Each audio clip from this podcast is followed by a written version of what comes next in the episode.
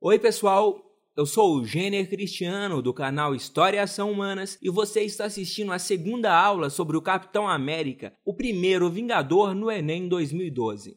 O destaque da aula de hoje fica por conta da análise de uma parte pouco conhecida do universo da Marvel. Trata-se da formação do Comando Selvagem, o grupo de elite do exército americano que auxiliou as ações do Capitão América no primeiro filme do super-herói, exibido nas telas de cinema no ano de 2011.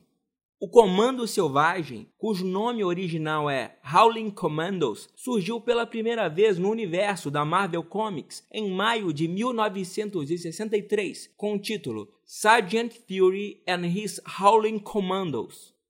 No filme de 2011, o Comando Selvagem era uma unidade de combate de elite formada originalmente a partir dos membros do 107º Regimento de Infantaria do Exército Americano, que fora resgatado pelo Capitão América das bases da Hydra, uma organização que fabricava armas para os nazistas. O aspecto que eu queria chamar a atenção diz respeito às características dos integrantes do Comando Selvagem. O personagem Gabriel Jones foi o primeiro negro a aparecer no universo dos quadrinhos nos Estados Unidos.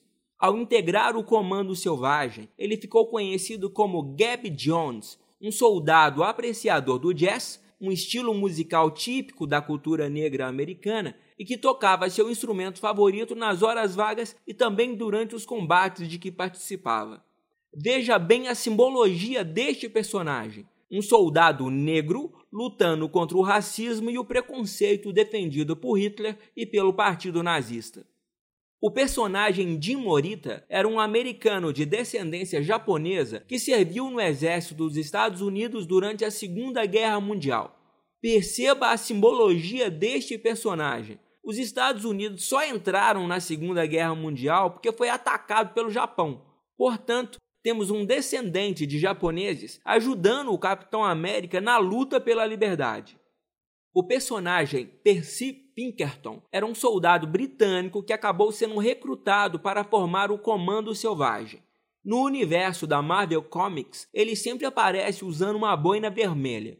Não se esqueça, a Inglaterra foi intensamente bombardeada pela Alemanha nazista durante a Segunda Guerra Mundial o personagem Percy Pinkerton representa um país liberal e democrático, aliado dos Estados Unidos, combatendo as concepções antiliberais e antidemocráticas do Partido Nazista.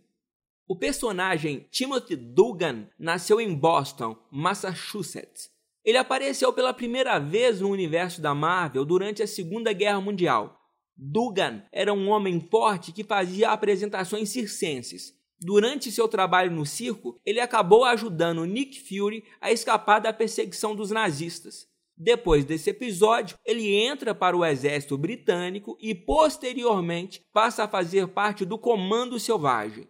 Em suas aparições, Dugan sempre está usando um chapéu de coco.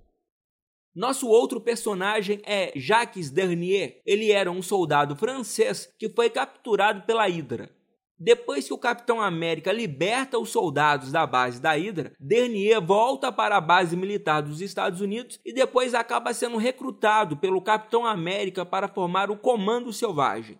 Não se esqueça, a França foi invadida pelo exército nazista durante a Segunda Guerra Mundial. Portanto, temos no personagem de Dernier a simbologia de um país conhecido mundialmente pelo lema da liberdade, igualdade e fraternidade e que foi agredido em seus valores fundamentais pela intolerância de Hitler e de seu exército nazista. E por último, temos Buck Barnes, o melhor amigo do Capitão América e que substituiu Nick Fury como um dos líderes do Comando Selvagem. O resumo desta aula pode ser apresentado da seguinte forma: no universo da Marvel, o Comando Selvagem era uma unidade de elite do exército dos Estados Unidos, formado por um negro, um descendente de japoneses, um francês, um inglês e um ex-ajudante de circo ou seja, uma unidade de elite multiétnica para combater o racismo, a intolerância, a pureza e a superioridade da raça ariana defendida por Adolf Hitler e seus apoiadores do Partido Nazista. Mistura de culturas e de etnias para despedaçar a suástica nazista e preservar a liberdade no mundo. A nossa aula termina por aqui. Acesse os links na descrição do vídeo, inscreva-se em nosso canal e cadastre seu e-mail para ficar atualizado sobre as aulas mais recentes de História Ação Humanas. Não se esqueça, temos um encontro marcado toda segunda e quarta às 21 horas. Um forte abraço e até a nossa próxima aula.